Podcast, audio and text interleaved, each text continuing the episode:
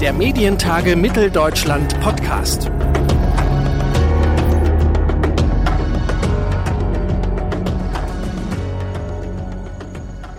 Hallo und herzlich willkommen zu einer neuen Ausgabe unseres Medientage Mitteldeutschland Podcasts. Mein Name ist Claudius Niesen und in dieser Episode sprechen wir mit Reinhard Hild. Der ist seit 2022 Geschäftsführer der MDR Media und damit verantwortlich für die Vermarktung des Mitteldeutschen Rundfunks. Meine Kollegin Lisa Ehrenburg konnte mit ihm während der Medientage sprechen, natürlich über gute Radiowerbung. Radio geht ins Ohr, bleibt im Kopf. Oder mit Radio erreichen Sie immer die Richtigen. Wer kennt diese Werbesprüche nicht? Heute geht es in unserem Medientage-Podcast um Radiowerbung. Schön, dass ihr dabei seid. Die klassische Radiowerbung und ihre Vermarktung stehen gerade vor Umbrüchen. Und darüber, wie sich die Vermarktung von Radiowerbung durch Digitalisierung und neue Rahmenbedingungen verändert, spreche ich heute mit Reinhard Hild. Er ist Geschäftsführer von MDR Media und dort für den Verkauf von Werbezeiten in Radio und Fernsehen zuständig. Herzlich willkommen im Podcast, Herr Hild. Hallo, herzlich willkommen. Ich freue mich, dass ich hier sein darf. Zum Einstieg habe ich ein paar Entweder-Oder-Fragen für Sie. Die können Sie einfach ganz spontan aus dem Bauch heraus beantworten. Kann losgehen, auf geht's. Radio oder Podcast? Radio. Öffentlich-rechtlich oder privat? Öffentlich-rechtlich, natürlich. Hören oder sehen? Sowohl als auch. Nachrichten oder Musik? Nachrichten. Dankeschön. Mhm. Podcasts, Audio-Streaming, DAB+, das sind alles Wege, um heute Audio zu konsumieren und auch Werbung zu verkaufen. Lohnt sich denn heute noch die klassische Audiovermarktung über den Hörfunk? Das ist eine gute Frage, weil es lohnt sich auf jeden Fall, sonst wären nicht so viele Leute äh, im Audiobereich unterwegs. In der vergangenen äh, Woche war der Radio Advertising Summit in äh, Köln und da waren so viele Menschen da wie noch nie. Das liegt daran, weil sich diese ganze Szene, die Audioszene, immer mehr fragmentiert. Also es gibt immer mehr Podcaster, immer mehr, äh, die eigene Radios haben, immer mehr DAB-Kanäle und eine immer größere Verbreitung. Also Audio, muss ich ehrlich sagen, ist in und damit verbunden bei vielen Dingen eben auch Werbung. Und wie ist das mit dem Hörfunk? Also momentan verändert sich ja das Konsumverhalten von Menschen immer mehr. Es geht immer mehr ins Digitale. Erreicht Werbung im Radio denn noch viele Menschen?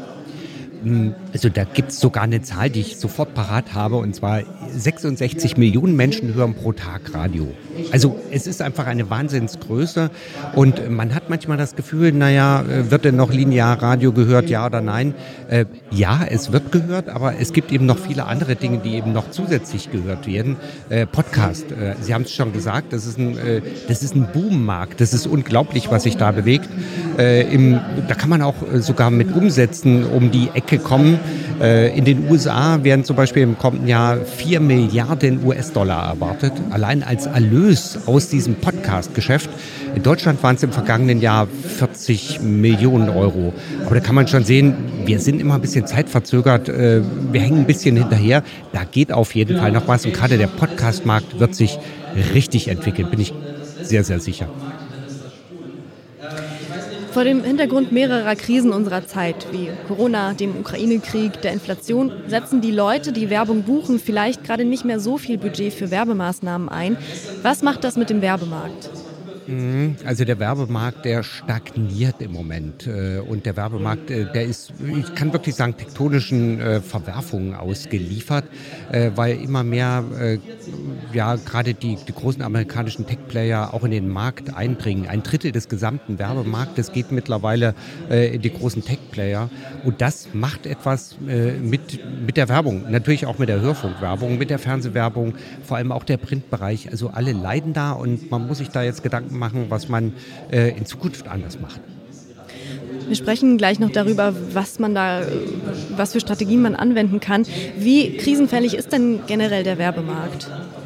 Hm. Leider ist er wirklich krisenanfällig. Also wenn wir äh, Unternehmen beraten, wir sagen immer, man passt auf, äh, wenn eine Krise ist, geht nicht komplett aus der Werbung raus, weil viele äh, Unternehmen, die werden dann stark, wenn sie eben in der Krise auch wachsen. Da kommt man gestärkt raus. Und es ist aber leider oft so, dass äh, das Werbebudget ein ein Etat ist, der zuerst gestrichen wird. Das ist leider so. Aber äh, trotz allem muss ich sagen, äh, da gibt es ein paar Entwicklungen. Viele machen das richtig, viele setzen da aufs richtige Pferd und dann sieht man auch gute Entwicklung. Kommt es eventuell dazu, dass, dass Sie vielleicht in solchen Zeiten die Preise senken müssen für Werbeplätze? kommt gar nicht in Frage. Warum?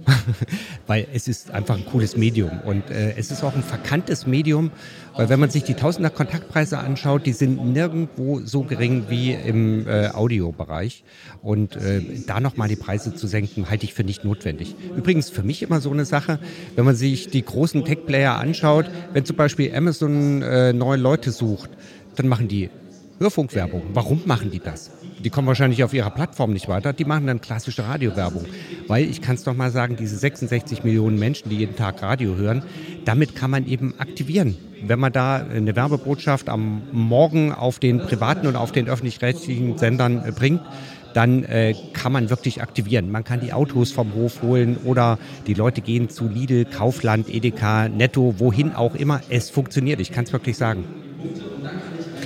Sprechen wir konkreter über die Herausforderungen, mit denen Vermarktung von Radiowerbung konfrontiert ist.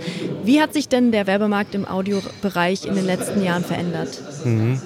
Ich habe ja vorhin schon gesagt, es gibt tektonische äh, Verschiebungen. Also es gibt wirklich kräftige Änderungen. Äh, der lineare äh, Hörfunkmarkt ändert sich. Es gibt zunehmend ja, Dinge, die anders genutzt werden. Ich sag mal die Audiotheken. Alles, was mit Podcasts zu tun hat, ich habe manchmal das Gefühl, dass Audio zunimmt insgesamt, aber die lineare Reichweite, sag mal im Moment, wir kennen das ja aus der Media-Analyse, im Moment äh, stagniert oder äh, leicht abnimmt.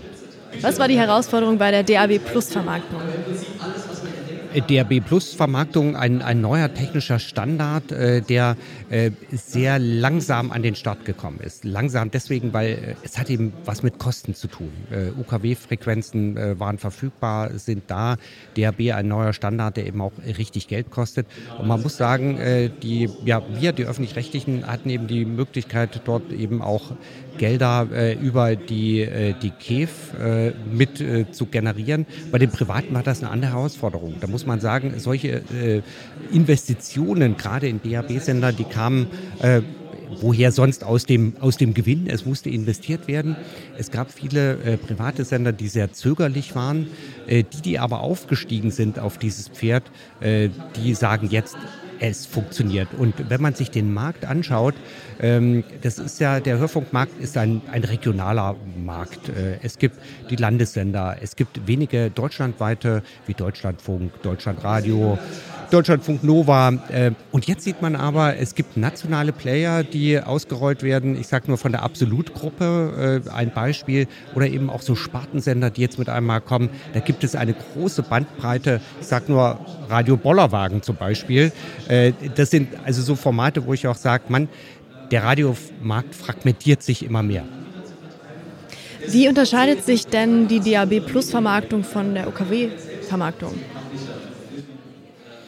Mmh, eigentlich, eigentlich gar nicht. Es ist technisch ein anderer Ausspielweg. Äh, man hat eben äh, dann nur die Möglichkeit, äh, da äh, ja, äh, an, mit Online-Audio nochmal andere äh, Wege zu finden, andere Erlösmodelle auch zu finden. Sind das vielleicht andere Inhalte und andere Zielgruppen, die man da ansteuert? Ja, andere Zielgruppen auf jeden Fall, weil der DAB Plus Markt oftmals fragmentierter ist. Äh, wir hatten zum Beispiel vor äh, ja, zwei Jahren eine, äh, eine Vermarktungskombi mit am Start. Da waren DAB-Sender dabei, unter anderem Absolut Hot, Absolut Relax, das Schlagerparadies und das schullesbische Radio äh, Lulu FM. Also wirklich ganz spitze Zielgruppen, die man da erreicht hat. Und da kann ich auch sagen, das macht auch den Werbungtreibenden Spaß, wenn man dann äh, kommt und sagt, eben, man hat eben auch eine Ballungsraumkombi. Man, man hat eben eine Geschichte, man kann was erzählen, man hat besonders spitze Zielgruppen und das macht beiden Spaß, dem Vermarkter und auch demjenigen, der äh, das Angebot am Markt hat. Während meiner Recherche ist mir ein Begriff aufgefallen, exklusive Vermarktung. Was bedeutet das? Auch exklusiv kann so ziemlich äh, alles sein. Also äh, exklusiv kann sein, wenn ich äh, einen, äh, einen Solo-Blog zum Beispiel mache und ich sage, äh, ein, ein Kunde, äh, der bei uns Radiowerbung bucht, äh, das ist so ein guter Kunde, der bekommt einen Soloblock. Da ist also kein anderer drin. Das ist eine exklusive Vermarktung oder es gibt ein Intro, ein Outro nochmal dazu. Also da gibt es viele Möglichkeiten, was man da machen kann. Den Begriff exklusive Vermarktung habe ich äh, gelesen im Zusammenhang, korrigieren Sie mich gerne, wenn ich, da, wenn ich mich da irre, ähm, im, Zusammenhang, im Zusammenhang damit, dass MDR Media zum Beispiel nur Werbung für den MDR vermarktet und dass es mittlerweile so ist, dass auch zum Beispiel die ARD für den MDR Werbung vermarkten darf. Ist das so? Das ist so, also beides zusammen. Und zwar äh, die ARD Media ist der nationale Vermarkter äh, aller öffentlich-rechtlichen Sender. Das heißt also, äh, das ist die, die Dachorganisation.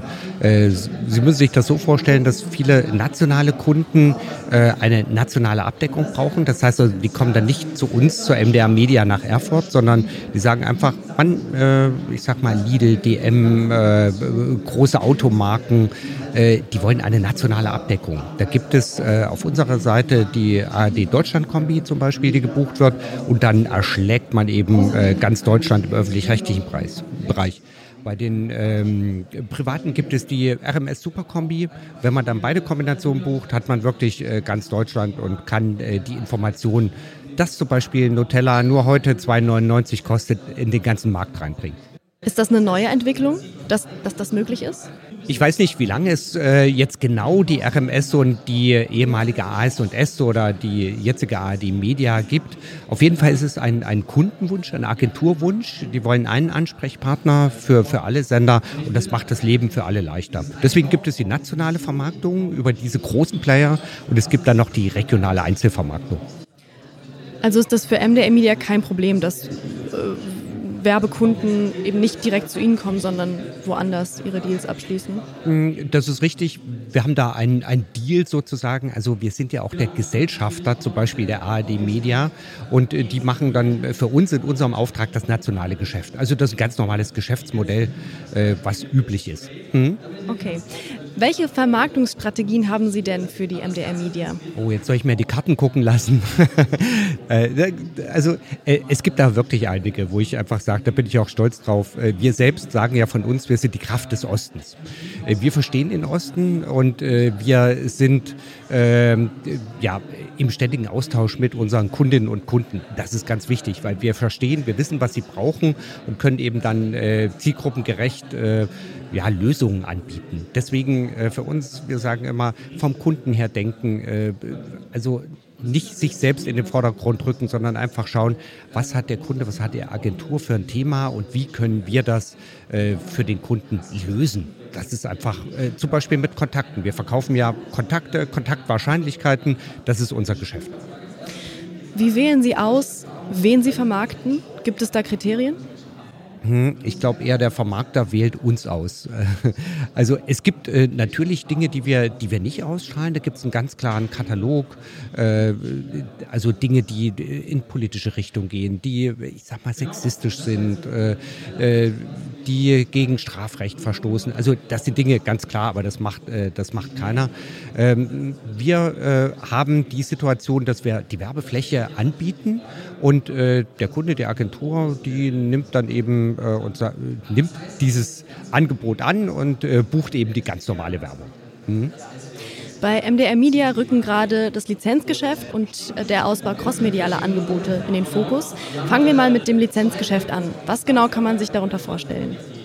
Äh, ja, äh, vielleicht erst nochmal, bevor ich darauf komme. Wir müssen uns eben Gedanken machen, weil eben die lineare Reichweite, ich hatte es ja vorhin schon angedeutet, eben nach äh, ja, äh, in Zukunft nicht mehr so den Stellenwert haben wird. Das heißt also, wir schauen uns äh, neue Möglichkeiten an und der äh, MDR oder die ARD, die haben Produktionen im Angebot, äh, die ja, lizenziert werden können. Das heißt also, wir treten mit Anbietern in Kontakt, die äh, zum Beispiel einen Film, der vom MDR produziert wird, äh, die da Merch-Rechte kaufen wollen zum Beispiel. Oder wir vermarkten äh, Hörfunklizenzen von Hörspielen, die der MDR produziert.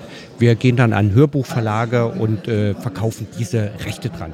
Das ist übrigens ein ganz wichtiges, äh, nicht nur ein Standbein, sondern ich finde das auch ganz wichtig, dass also die großen Aggregatoren, äh, ich sag mal Spotify, YouTube äh, im Bewegtbild, dass die eben nicht nur unsere Inhalte nutzen und äh, damit Geld verdienen, sondern dass wir ganz klar sagen, wir haben die Rechte und wir verkaufen die. Also es ist keine Randerscheinung. Es ist ein Standbein. Es ist ein Standbein, was wir ausbauen, was auch andere äh, Werbegesellschaften äh, ja, gut am äh, Start haben, gut im Angebot haben. Sag mal, hier ist die WDR Media Group sehr weit vorn äh, mit ich sag mal allem, was die Maus ist oder Jean das Schaf, das sind so, äh, so Themen, die dort äh, lizenziert und verkauft werden. Beim, bei der RBB Media, äh, alles, was sich um Sandmännchen, Pittiplatsch dreht. Das sind so Dinge, die dann auch Spaß machen, wo man sagt, ja, das ist was Schönes, da hat man wirklich Spaß dran. Und es funktioniert. Jetzt zum Ausbau crossmedialer Angebote. Was meinen Sie damit? Ja, Crossmedia-Themen. Wir haben ja nicht nur die Radiowerbung im Angebot, wir haben eben auch äh, das Sponsoring im Angebot. Und ein Crossmedia-Angebot kann zum Beispiel sein, dass man eine Kombination wählt und sagt, man äh, macht zum Beispiel ein Sponsoring im Sachsenspiegel, Sachsen-Anhalt heute oder im Thüringen-Journal und man äh, bringt dann seine Botschaft eben auch noch auf Jump, äh, MDR Sachsen, Sachsen-Anhalt oder Thüringen zum Kunden oder zur Kundin. Das heißt, es ist immer noch innerhalb des Radios. Das ist richtig, ja. Hm. Und besteht die Möglichkeit oder denken Sie, dass in Zukunft Werbung auch online stattfinden wird? Mhm.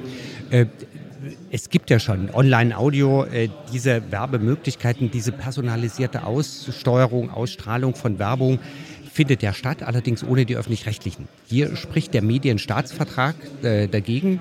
Ich persönlich könnte mir das vorstellen, aber es gibt eine ganz klare politische äh, Regelung, eine Richtlinie, die sagt, nein, dürft ihr nicht. Weder Podcast noch äh, Online-Audio.